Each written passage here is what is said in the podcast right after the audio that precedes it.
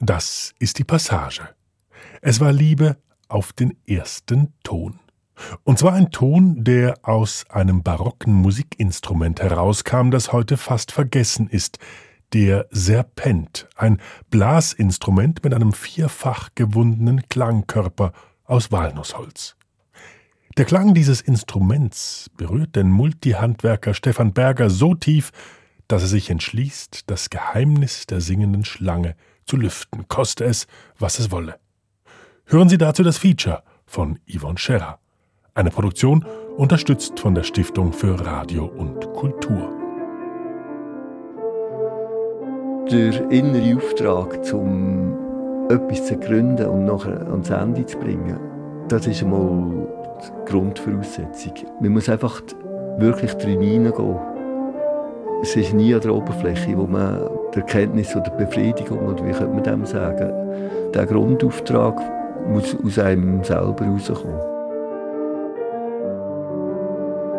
Stefan Berger steht in seinem heimeligen Wohnzimmer. Der Arbeitstag war lang. Nun nimmt er sich Zeit, gemeinsam mit seiner Frau zu musizieren. Das elegante, schlangenförmige Instrument, auf dem er spielt, hat sein Herz erobert, genau wie seine Frau Erna. Es war die Schwingung, die den Ausschlag gab. Ich funktioniere so. Ich, wenn irgendeine Herausforderung kommt, dann gehe ich eigentlich nie in Fluchtmodus. Dann gehe ich immer äh, voran und man könnte vielleicht auch sagen in einen Angriffsmodus oder einfach in einen aktiven Modus, auf jeden Fall nicht in einen passiven. Dieser Eigenschaft des Multihandwerkers Stefan Berger verdankt die Musikwelt den Serpent. Denn das Wissen, wie man die singende Schlange erschafft, war verloren.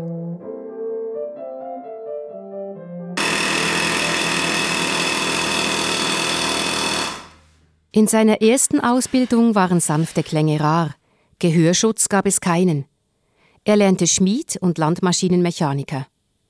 Nach seinem Abschluss fragte ihn sein Gewerbeschullehrer, ob er in seinen Betrieb einsteigen wolle. Er würde sich freuen. Stefan Berger erschrak, als er sich sagen hörte, ich lasse mich nie von jemandem anstellen. Ich arbeite selbstständig. Der junge Mann fühlte sich von den Sprachen angezogen. Er wollte die Matur nachholen. Irgend in einer es war eine Mathematikstunde, ist mir wieder wie Schuppen von den Augen gefallen und habe gemerkt, es ist nicht mein Weg, Universität und es ist nicht mein Weg. Zu dieser Zeit bin ich schon mit Erna, sind wir schon zusammen gewesen. In dieser Stunde, wo mir das wie Schuppen von den Augen gefallen ist, habe ich alles liegen auf dem Tisch im Schulzimmer. Bin aufgestanden, wie ich aufs WC würde gehen, bin in auf Ormening zu der Erna und bin nie mehr zurück in die Schule, weder meine Sättigung holen noch mein Buch. Es war ein Schock für, für mich selber, ist ein Schock weil es ja nicht eine überlegte Tat war, es ist, es ist mir eigentlich mehr passiert. Aber es hat einen, einen Freiraum aufgetan, den ich in diesem Sinn eigentlich nicht kennt hatte, weil ich gemerkt habe, ich muss eigentlich hinter die Bücher schauen, wo das durchgehen soll.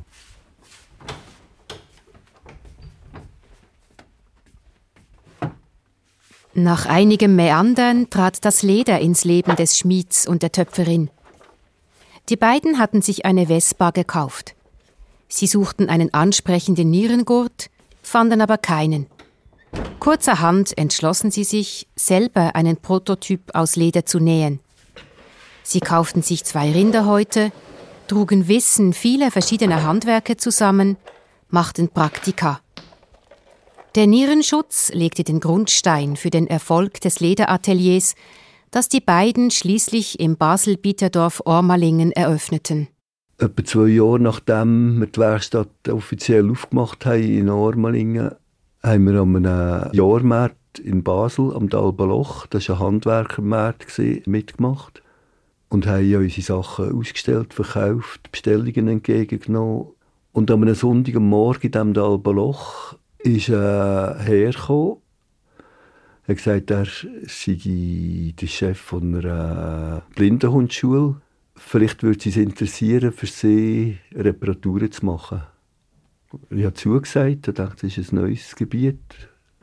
Und zwei Jahre darauf haben sie sich entschlossen, dass sie ein neues Feuergeschirr wetten, weil die Erziehungsmethode der Hunde hat sich verfeinert und das hat auch ein feines Geschirr bedingt.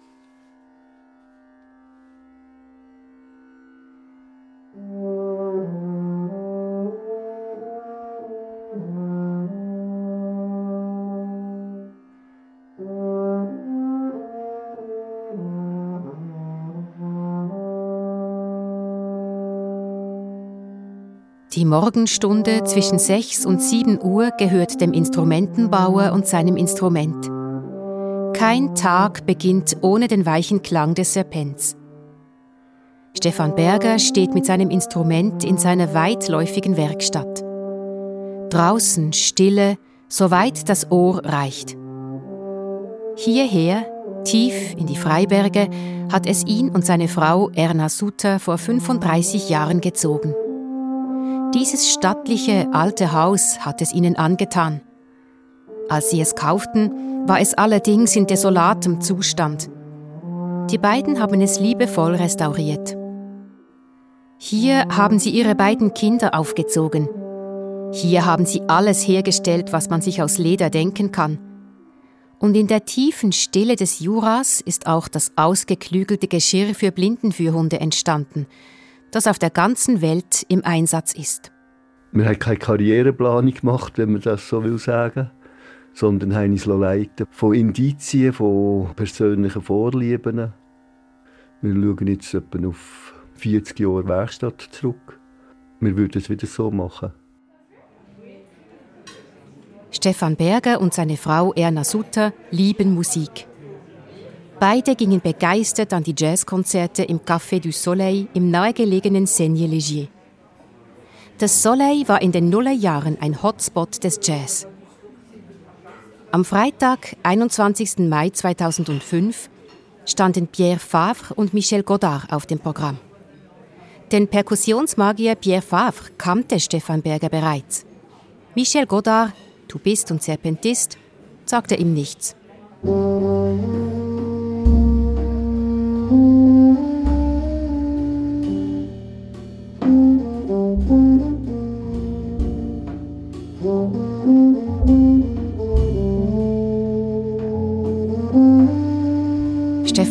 Konnte seine Augen nicht vom Serpent abwenden. Schwarz glänzend wand sich die singende Schlange um die Hände des Musikers.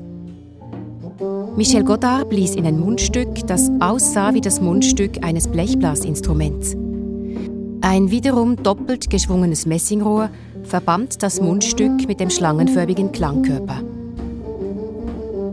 Dieser Klang, so fremd, so schön.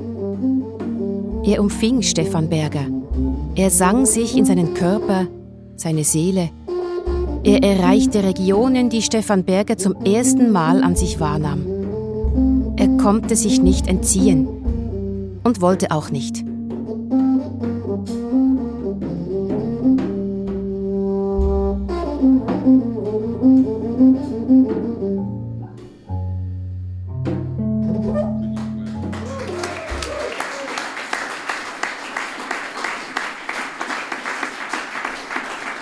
Konzert war zu Ende.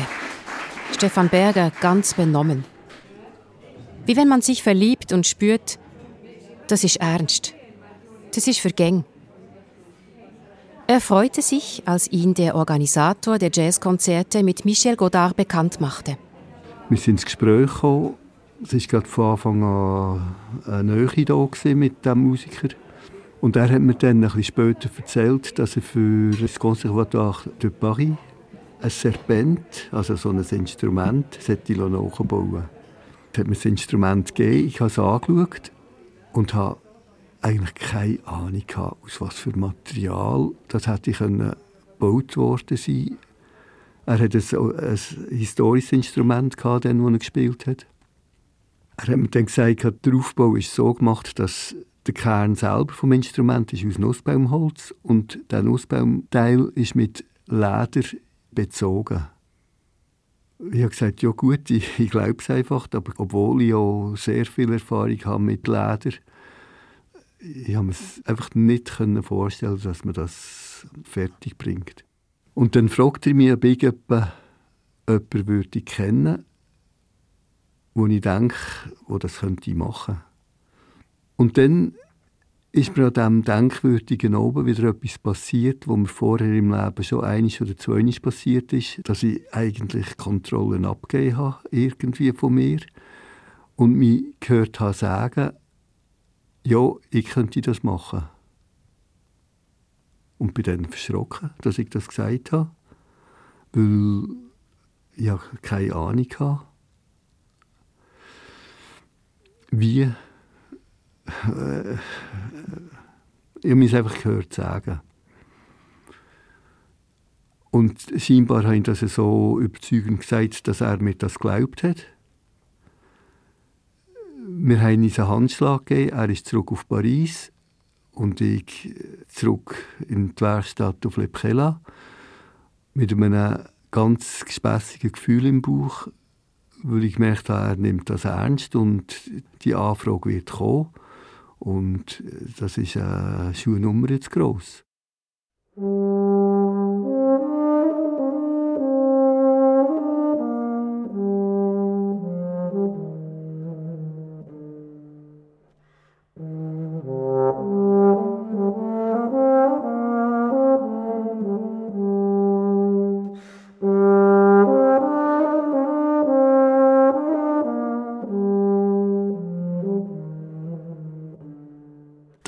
Ein Obsi gemacht, das Erlebnis dort im Café du Soleil.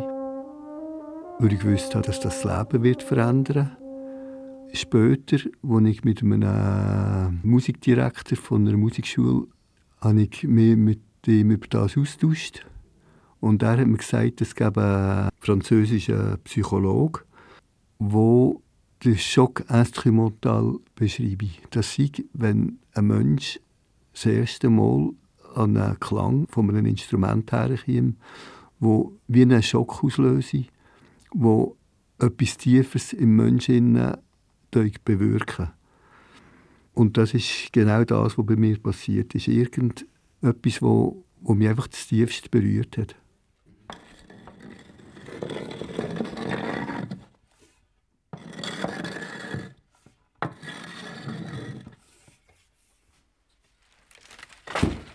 Stefan Berger und Erna Sutter heizen ihr altes, geräumiges Jurahaus mit Holz.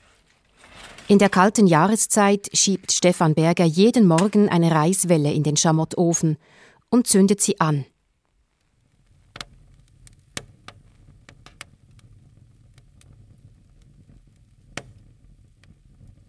Ich habe Musiker kennt, die Instrumente hatten, natürlich. Und dort hat es vielleicht ein spezielles Instrument nicht wie Köfferli oder irgend sonst etwas braucht. Und jedes Mal, wenn dann so eine Arbeit, das sind relativ grosse Arbeiten, weil das muss ja präzise stimmen, das muss schön bolstert sein, das muss verheben, es muss können es muss, es ist eine grosse Arbeit, so ein Instrument nicht wie. Jedes Mal, wenn ich so ein Set wie fertig hatte, das Köfferli, hatte ich irgendwie äh, wie ein Klemmen gehabt und habe gedacht, eigentlich hätte ich liebes Instrument gemacht als Köfferli. Instrumenten bauen, das war er nun. Er hatte sich verpflichtet, ein barockes Musikinstrument nachzubauen, von dem niemand mehr wusste, wie es geschaffen wird. Schriftliche Quellen mit einer Bauanleitung waren nicht bekannt der einzige Serpentbauer, der in England gearbeitet hatte, vor kurzem gestorben. Den vierfach gewundenen Nussbaumklangkörper hatte ein Alphornbauer gefertigt. Doch wie kam die Tierhaut auf das Holz? Wie kam die Schlange zu ihrer Haut? Aufwendige Recherchen in Bibliotheken und Museen, Versuche in der Werkstatt, Nichts brachte auch nur den Ansatz eines Resultats. Kein Wunder, dass seine Füße auch dann noch kalt blieben, wenn die wohlige Wärme des Holzfeuers sich im Haus ausbreitete. Was hatte er nur getan, als er gesagt hatte, ich bin dein Mann, ich kriege das hin. Was war nur in ihm gefahren?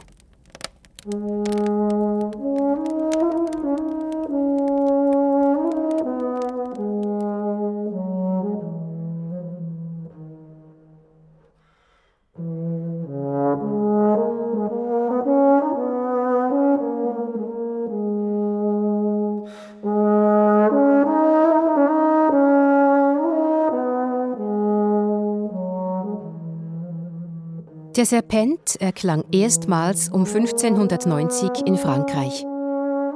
Sein ursprünglicher Zweck? Die gregorianischen Gesänge in den Kirchen begleiten, die menschliche Stimme unterstützen und ergänzen. Mit der Zeit fand der Serpent auch den Weg in die Kammermusik, in Militärkapellen und sogar in Sinfonieorchester – Dort musste er dann aber Instrumenten Platz machen, die lauter waren und präziser gespielt werden konnten. Seine Stimme wurde immer leiser und schließlich schwieg sie. Bis ein junger französischer Musiker den Serpent buchstäblich wiederentdeckte, auf alten Bildern und Gravuren. Michel Godard. Je l'ai rencontré dans des représentations graphiques, en fait, soit des tableaux mm -hmm. ou des gravures, parce qu'en fait, le, le, serpent est un instrument qui est très français, en fait. Il a été a priori inventé en France et il a été beaucoup joué en France. Der Serpent ist eine französische Errungenschaft. Er war in Frankreich lange beliebt und wurde viel gespielt, erzählt Michel Godard. Überall in Frankreich fällt man über Abbildungen der singenden Schlange.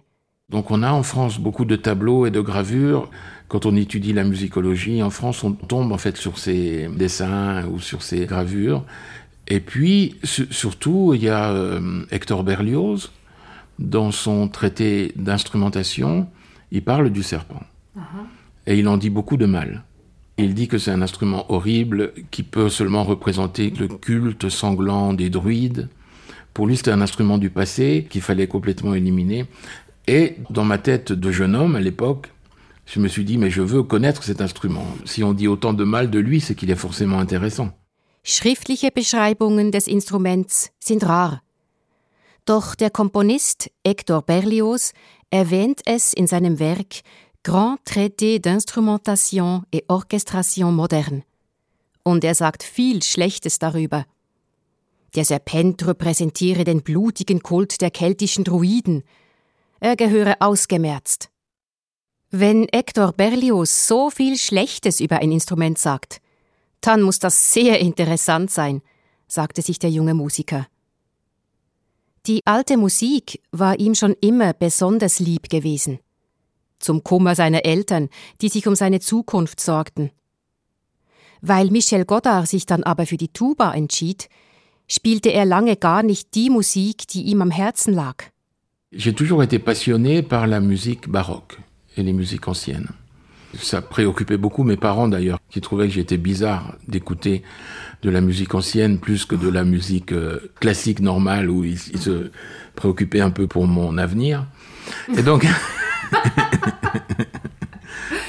cette musique baroque m'a toujours accompagné. Donc, je jouais du tuba. Donc, évidemment, avec, avec un tuba, on peut difficilement jouer de la musique baroque.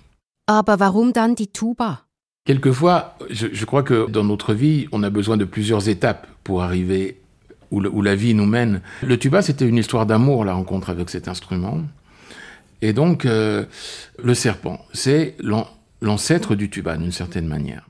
Manchmal, sagt Michel Godard, brauchen wir mehrere Etappen, um ganz anzukommen. Ich liebte die Tuba. Und der Serpent ist ja in gewissem Sinn der Vorfahr der Tuba. Ton kommt auf die gleiche ins Instrument. Und auch der Serpent hat eine Bassstimme. Ce qui est similaire, c'est la manière de produire le son. C'est-à-dire qu'on souffle dans une embouchure. C'est la vibration des lèvres qui, avec l'embouchure, fait vibrer le corps de l'instrument. Comme un, tuba, comme une trompette, comme un trombone et comme un serpent. C'est vraiment le même principe. Der Musiker bläst ins Mundstück, das wie ein altehrwürdiges, kostbares Becherlein aussieht. Er versetzt mit den Lippen das Mundstück in Schwingung. Die Lippen vibrieren, die Vibration überträgt sich auf das Mundstück und wandert durch das Messingrohr in den Klangkörper. Oui, bien sûr, si on fait la vibration juste dans l'embouchure.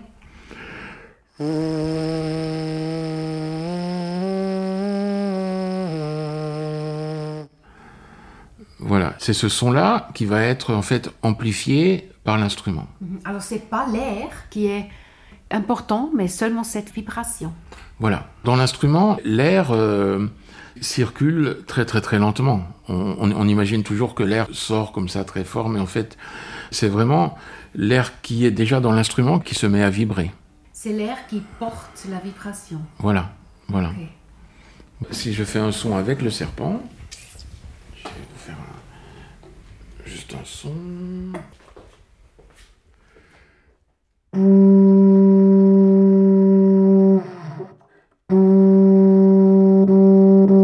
Si on met la main sur le pavillon, en fait, on sent pas du tout d'air qui va sortir de l'instrument. C'est vraiment l'air qui est à l'intérieur de l'instrument qui va vibrer. Es ist also nicht die Luft, die durch das Instrument braust, die wir hören, sondern die Schwingung der Lippen, die der Klangkörper der singenden Schlange verstärkt. Die Luft dient lediglich als Transportmittel für die Schwingung. Und wozu braucht es die Tierhaut? Warum ist sie so wichtig? Le serpent, avant le cuir, il sonne vraiment beaucoup, beaucoup moins bien. Il, il a un son beaucoup plus nasal, en fait, beaucoup plus. euh, Le cuir sert, sert très fort l'instrument, en fait. Ça permet à l'instrument de se stabiliser sur- un peu sous l'intonation. Et puis surtout, ça élargit énormément le son. Die Ummantelung ist essentiell für den Klang des Serpents. Ohne Tierhaut klingt er nasal. Das Kleid aus Tierhaut macht den Ton größer, weiter, stabiler. Zurück zu Michel Godards Geschichte. Als er auf den Serpent stieß und vom englischen Serpentbauer Christopher Monk eine singende Schlange kaufen konnte, gab es kein Halten mehr. Nun lag die Welt der alten Musik offen vor ihm.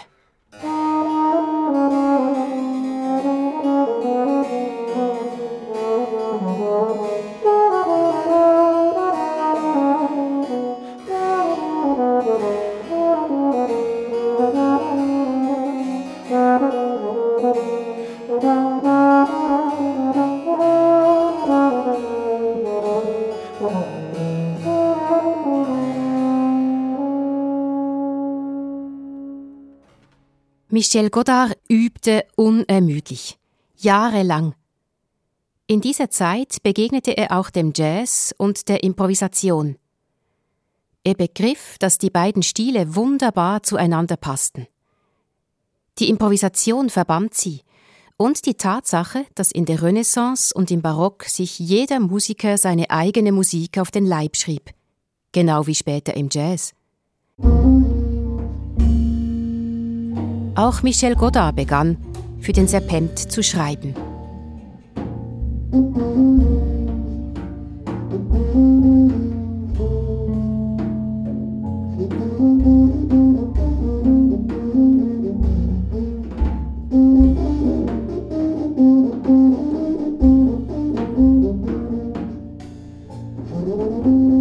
Michel Godard fand einen historischen Serpent und tourte mit ihm durch die Musikwelt. Irgendwann machte das alte Instrument die Strapazen des Reiselebens nicht mehr mit. Michel Godard brauchte dringend ein neues.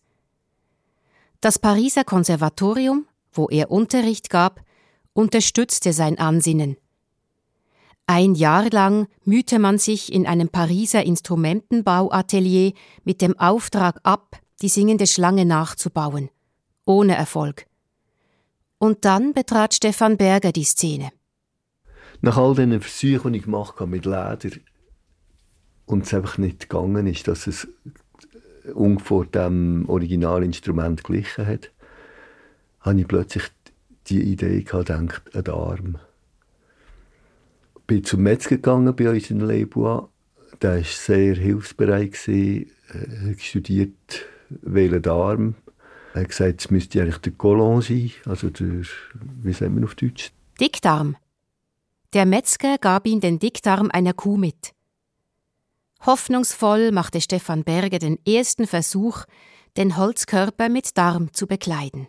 Das ist wunderbar gegangen. Es ist etwa so, wie wenn man einen Strumpf anlegt, der sich einfach dann bei anschmiegt, faltenlos, perfekt.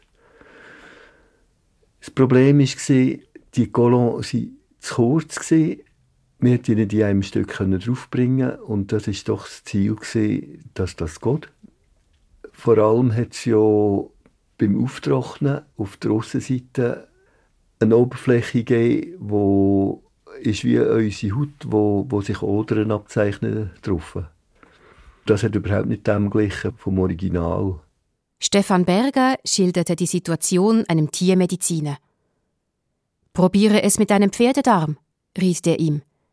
Der ist auch außen glatt.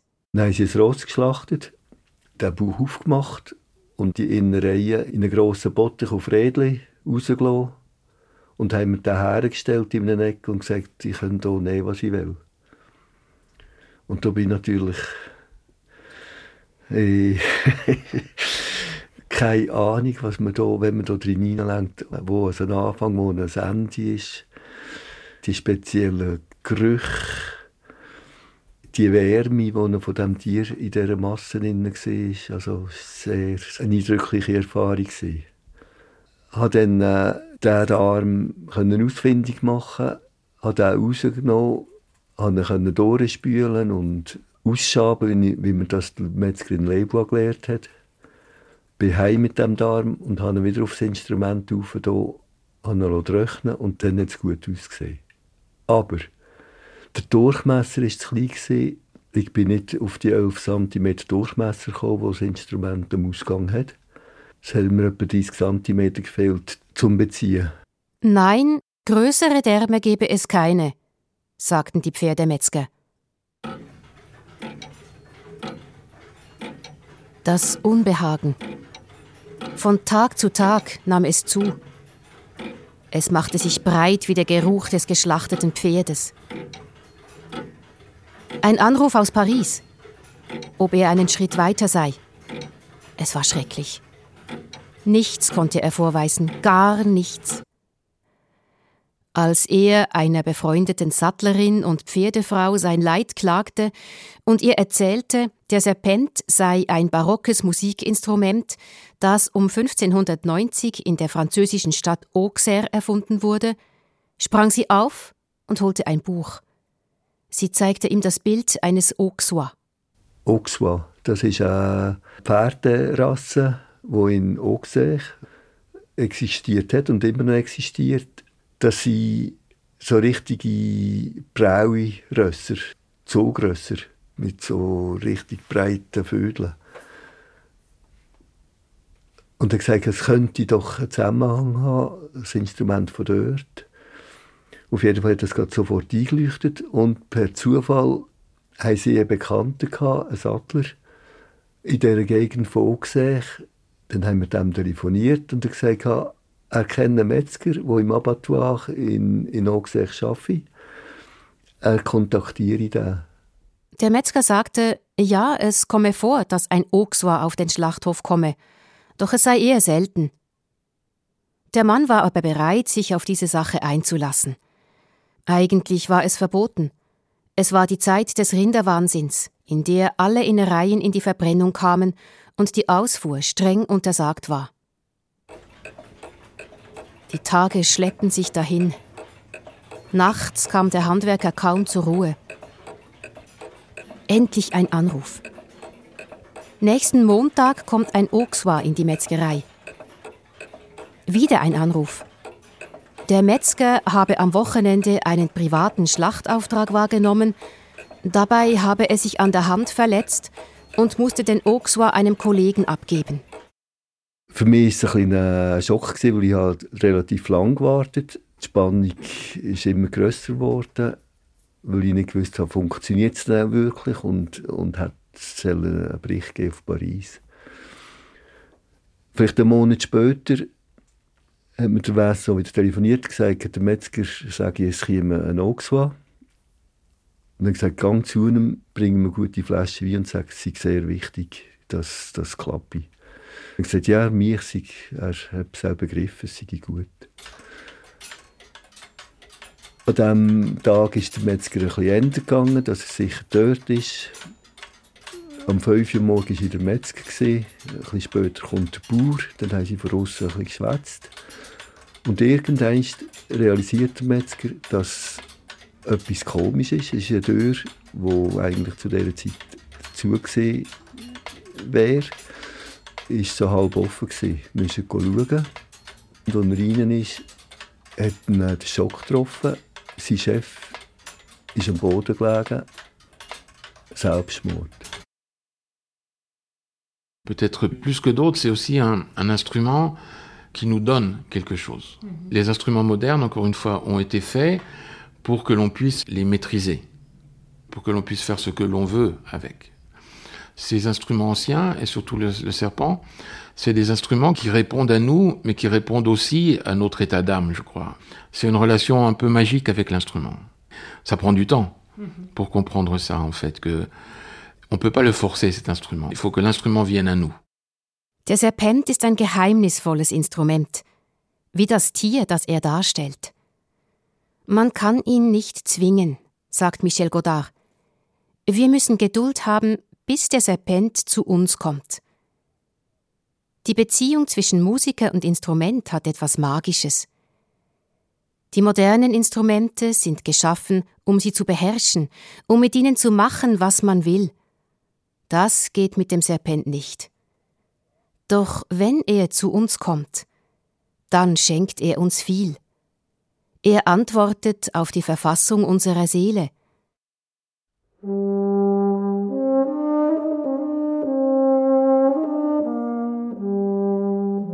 Es braucht Zeit, um das zu verstehen.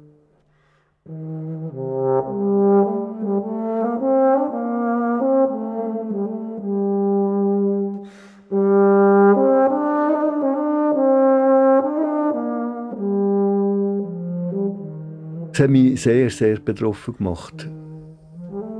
Und habe auch alles anzweifeln.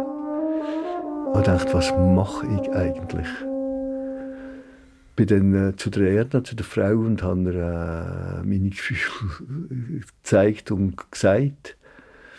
Und sie sagt dann, äh, es ist keine Schande und es ist nicht ein Geschichtsverlust, wenn man äh, irgendwann ist eingesetzt, dass man neu überfordert ist und dann etwas abbricht. Die Wahrheit, die hat bei mir ein Gegenteil ausgelöst. Das hat mich noch so richtig stimuliert und dachte, nein, also von dem kann man jetzt doch nicht abhalten.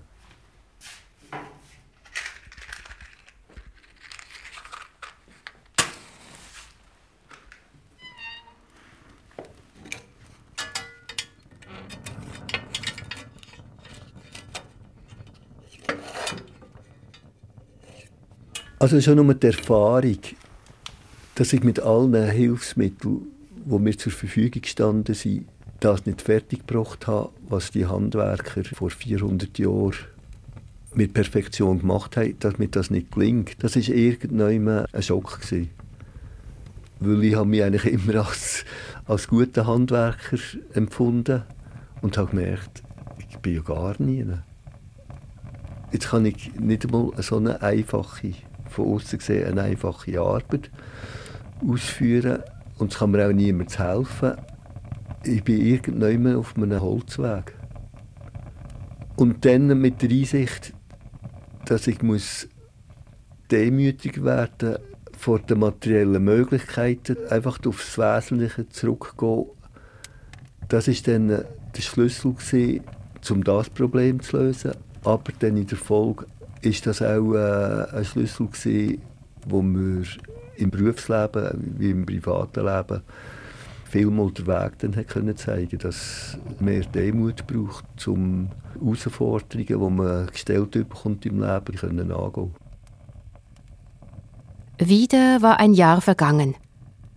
Wieder war es kalt draußen. Doch Stefan Berger empfand keinen Druck mehr.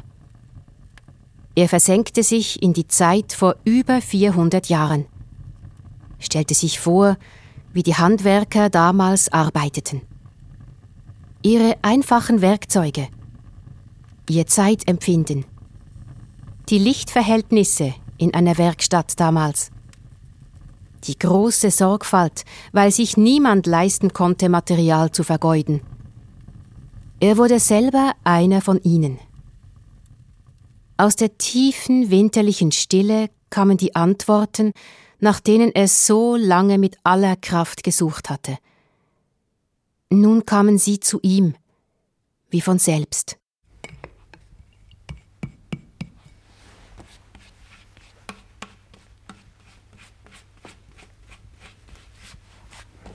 Es war ihm, als würden ihm die Handwerker beibringen, wie sie einen Klangkörper aus Nussholz bekleideten. Stefan Berger verstand, dass er den Serpent nicht mit Leder, auch nicht mit Darm, sondern mit Pergament zu beziehen hatte. Ich habe jetzt hier vier Pergament, wo ich Schnittmuster drauflegen und dann den Ort bestimmen, wo ich die einzelnen Teile rausschneiden kann. Ich hole mal Schnittmuster. Wie ein Schneider, der auf einem kostbaren Stoff die einzelnen Teile für sein Kleid aufzeichnet und ausschneidet, so dass möglichst wenig Abfall entsteht. Ich fange mit den grössten Teilen an, mit den längsten, um zu schauen, dass ich das so sparsam wie möglich zu den Hüten ausbringe. Die hier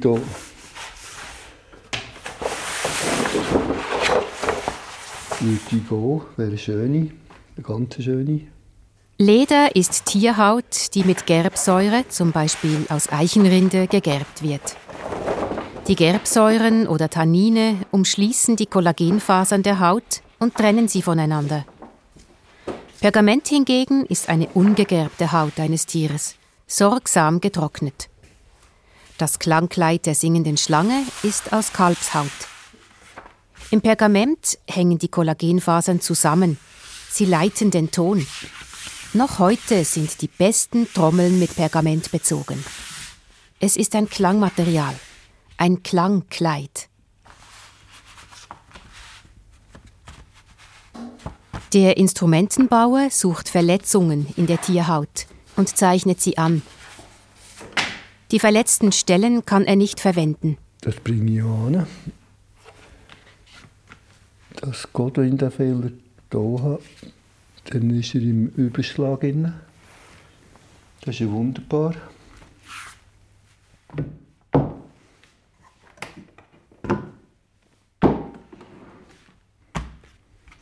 Voilà.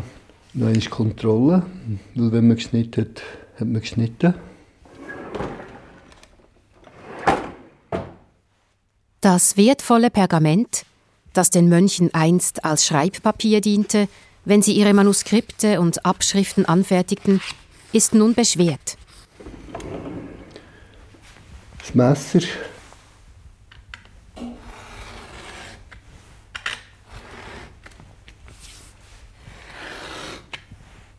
Still ist es in der Werkstatt.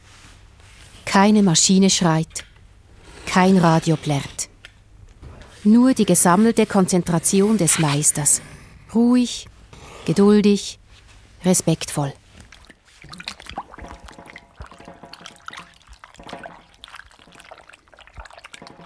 Nun weicht Stefan Berger die Pergamentteile im Wasser ein.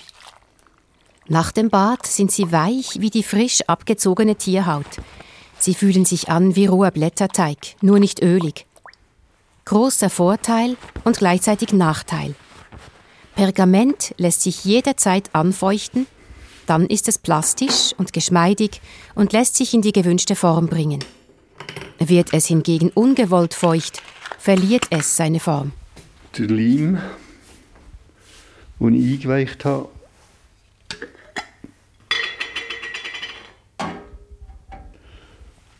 und schon warm ist, zum Tut aufs Holz aufkleben, ist mir relativ schnell klar gewesen, mit den Versuchen, die ich gemacht habe, dass sie Hautleim genommen haben. Das ist die Haut selber, die man nimmt vom Tier und die zu Leim verkocht. Und das gibt ein Leim, der reversibel ist. Das heisst, wenn man ihn gebraucht hat und wieder nass macht, dann kann man den Leim wieder ablösen. Also die Gegenwerte so verleimt, das ist ein Wissen, das noch da ist.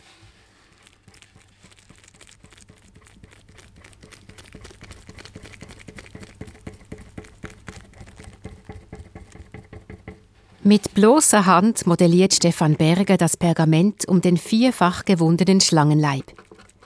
Einige wenige einfache Werkzeuge helfen ihm dabei, zum Beispiel ein winziger Teigschaber. Besonders anspruchsvoll sind die inneren engen Windungen und die Ränder der einzelnen Teile, die er mit dem Messer ausgeschärft hat und unendlich geduldig so lange ausglättet, bis sie sitzen. In der Renaissance und im Barock war die Ästhetik wichtig. Der noble, geschwungene Klangkörper passt zu dieser Lebenshaltung. Doch die Schlangenform ist auch die Voraussetzung dafür, dass der Musiker die Grifflöcher überhaupt erreicht. Ohne Windungen wäre der Serpent zwei Meter und 14 Zentimeter lang.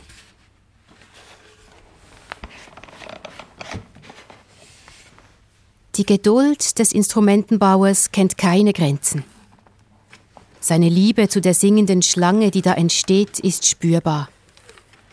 Es ist, als würde er ein Lebewesen erschaffen, als würde er die Haut, die der Metzger dem Kalb abgezogen hatte, dem Serpent wieder anziehen. Langsam, langsam wächst sie an. Haut und Holz verbinden sich untrennbar, wenn der Leim getrocknet ist. Das Verbundmaterial ist federleicht, das getrocknete Pergament bei sorgsamer Behandlung fast unverwüstlich. Eine feine, meditative Handarbeit. Sicher nicht von ungefähr gefällt Stefan Berger und seine Frau Erna Sutter die Meditation von Mel Bonis so gut. Michel Godard hat sie für die beiden arrangiert.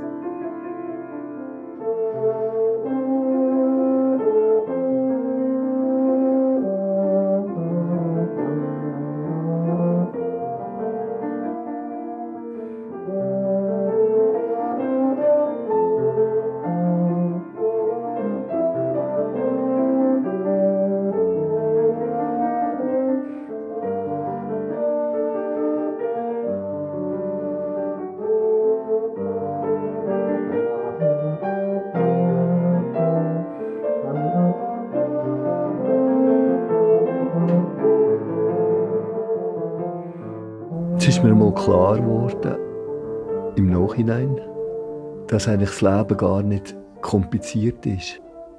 Man muss einfach einmal begreifen, dass man ziemlich selbstlos lost.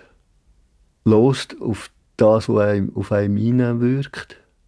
Und nicht schnell lost, sondern langsam lost und wirklich lost. Und nachher kommen die Antworten sind dann einfach da. Man muss eigentlich gar nicht mehr Entscheidungen treffen. Man muss nur diesen Entscheidungen, die über das Losen sich im Körper, im Herz, ich weiß nicht wo, installieren, dass man denen nachgeht. Nach zwei Jahren bekamen Stefan Bergers Auftraggeber aus Paris die erste Replik eines Serpents. Alle waren begeistert. Michel Godard bestellte sofort ein zweites Instrument. Und Stefan Berger begann, Serpent spielen zu lernen. Michel Godard unterrichtete ihn. Die beiden wurden Freunde. Das ist eigentlich meine erste Lehre in meinem Leben, wo wirklich mich können stimulieren und das rausholen, was rauszuholen ist. Et grâce à sa passion et à son travail, on a maintenant des instruments modernes qui sonnent aussi bien que les instruments anciens qui sonnent même mieux, parce qu'ils sont évidemment neufs, et, et, que Stéphane essaie toujours de perfectionner le travail des luthiers. Et il a réussi à retrouver le travail des luthiers du, du XVIIe et XVIIIe siècle. Dank Stefan Bergers Leidenschaft und dank seiner sorgfältigen Arbeit haben wir heute Serpente, die gleich gut klingen wie historische. Nein, sie klingen sogar noch besser, denn sie sind neu. Und Stefan Berger setzt alles daran, die Handwerkskunst der alten Instrumentenbauer zu perfektionieren. Kein Aufwand ist ihm zu groß.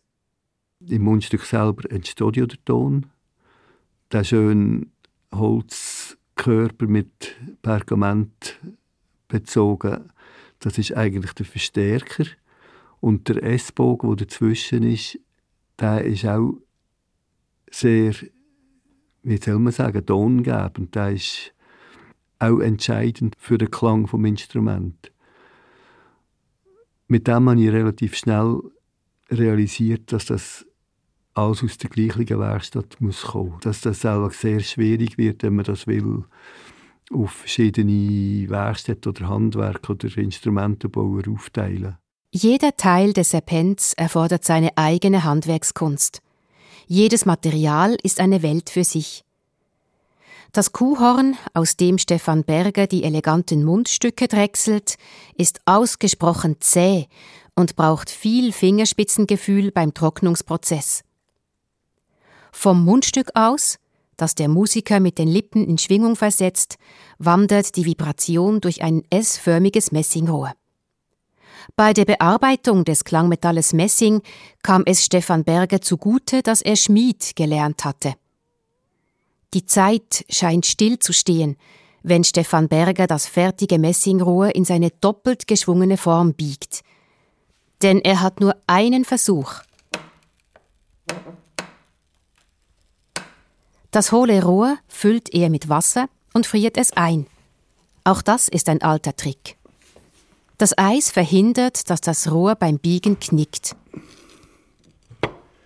Das sind relativ grosse Kräfte, hier im Spiel sind. Bei einem 1 mm Materialstärke.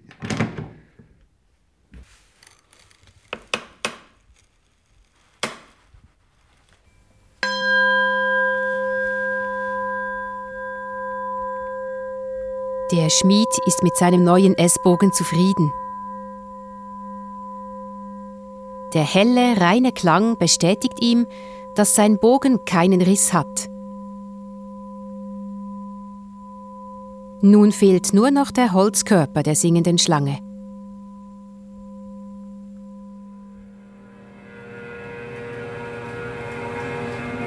Jetzt ist wieder im Dicken in der Mitte vom Brett.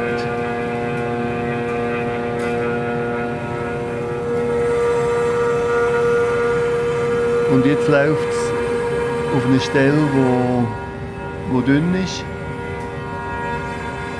Man hört, dass er nicht mehr viel Holz muss wegfräsen bis, bis eigentlich jetzt gar nichts mehr.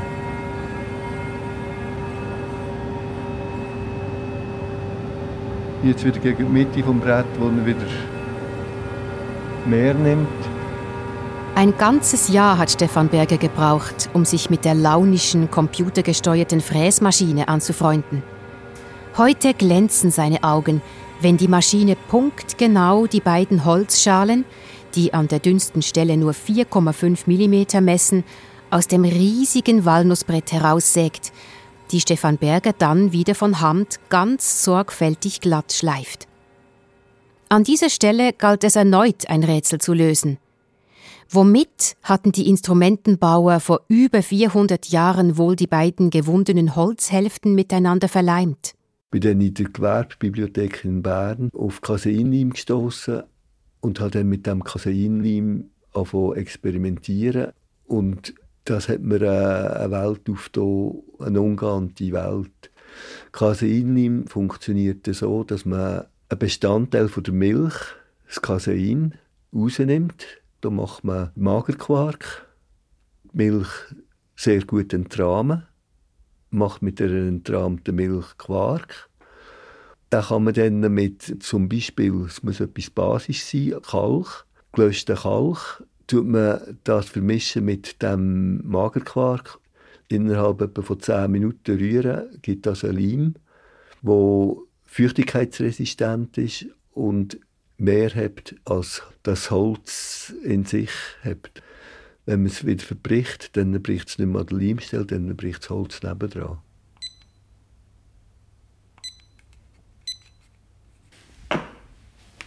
Fangen wir an, Erna. Mhm.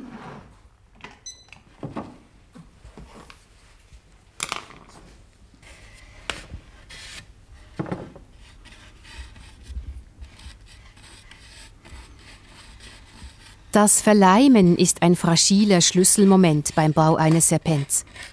Es muss schnell gehen und ganz präzis. Für diesen Arbeitsschritt bittet Stefan Berger jeweils seine Frau um Hilfe. Die beiden sind ein Dreamteam.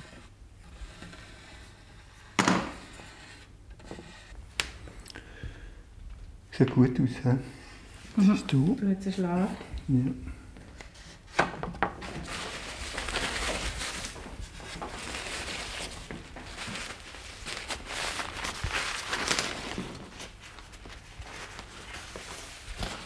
Perfekt. Acht Minuten. Kaum zu glauben, dass dieser grazile Klangkörper aus einem gewaltigen Walnussbrett entstanden ist. Das Walnussholz kommt aus Frankreich. Hier wachsen herrliche Walnussbäume. Hier ist das Stammland des Serpents. Schon vor der Bearbeitung lebt der Klang im kostbaren Holz, das nach Tanninen und nach grünen Nüssen riecht.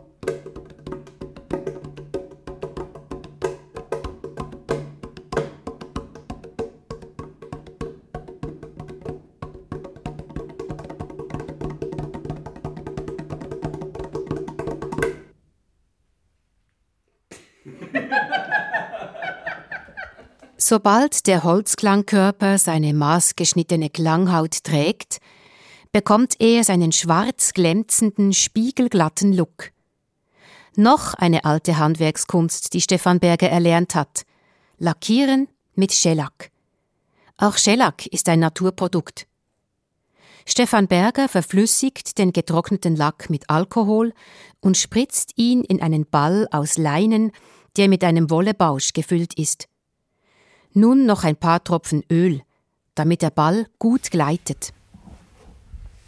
Ich lege hier einen, dünnen Händchen an, sonst muss ich den Schellack und den Fingernägel führen waschen und knübeln mit.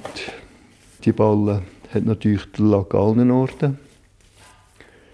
Man kann sich das vorstellen wie eine Abwaschlumpe, die sehr, sehr gut ausgedrückt ist. Dass wenn man über den Tisch fährt, dass er gerade den Tisch noch leicht, leicht mag anfeuchten.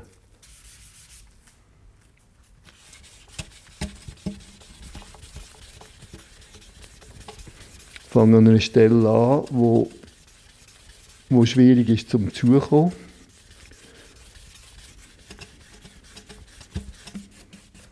Das heißt, wenn ich jetzt äh, drüber poliere, die Bewegung von der Luft an, landet dann wie ein Flugzeug auf dem Pergament, auf dem Serpent und hebt dann ab wieder wie ein Flugzeug. Einfach, es muss alles im Flug passieren.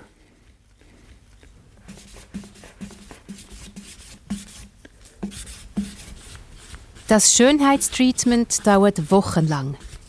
Jede hauchfeine Schicht braucht Zeit, um zu trocknen. Stefan Berger nimmt sich Zeit für seine Instrumente, viel Zeit. Er empfindet den Zeitaufwand als relativ. Er schafft er doch Instrumente, die Jahrhunderte mit ihrem Klang füllen können. Unterdessen hat er mit der Hilfe von Michel Godard und verschiedener Forscher auch den noch verscholleneren kleinen Bruder des Serpents gefunden, das Serpentino, das vier Töne höher klingt und eine Tenorstimme hat. Und auf Wunsch eines Schülers von Michel Godard Patrick Wibar, der den Serpent so schön zu spielen weiß wie die Engel auf den alten Gemälden, hat der Instrumentenbauer Stefan Berger auch einen Serpent in Barockstimmung erschaffen, dessen Klang den Menschen fast noch mehr zu Herzen geht.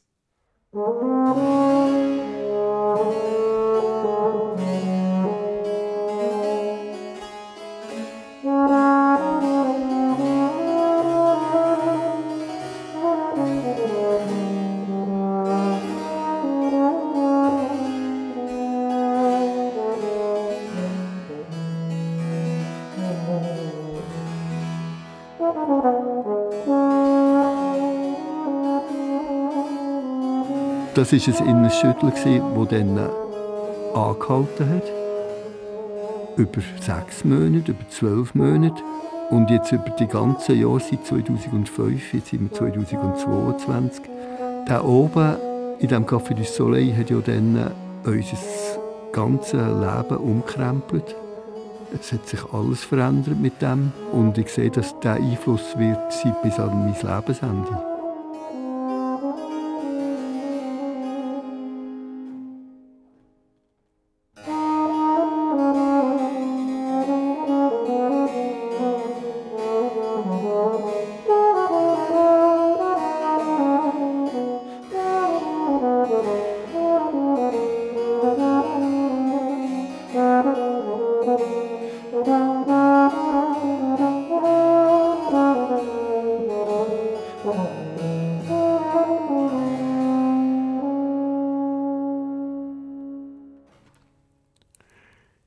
Der Serpent oder das Geheimnis der singenden Schlange.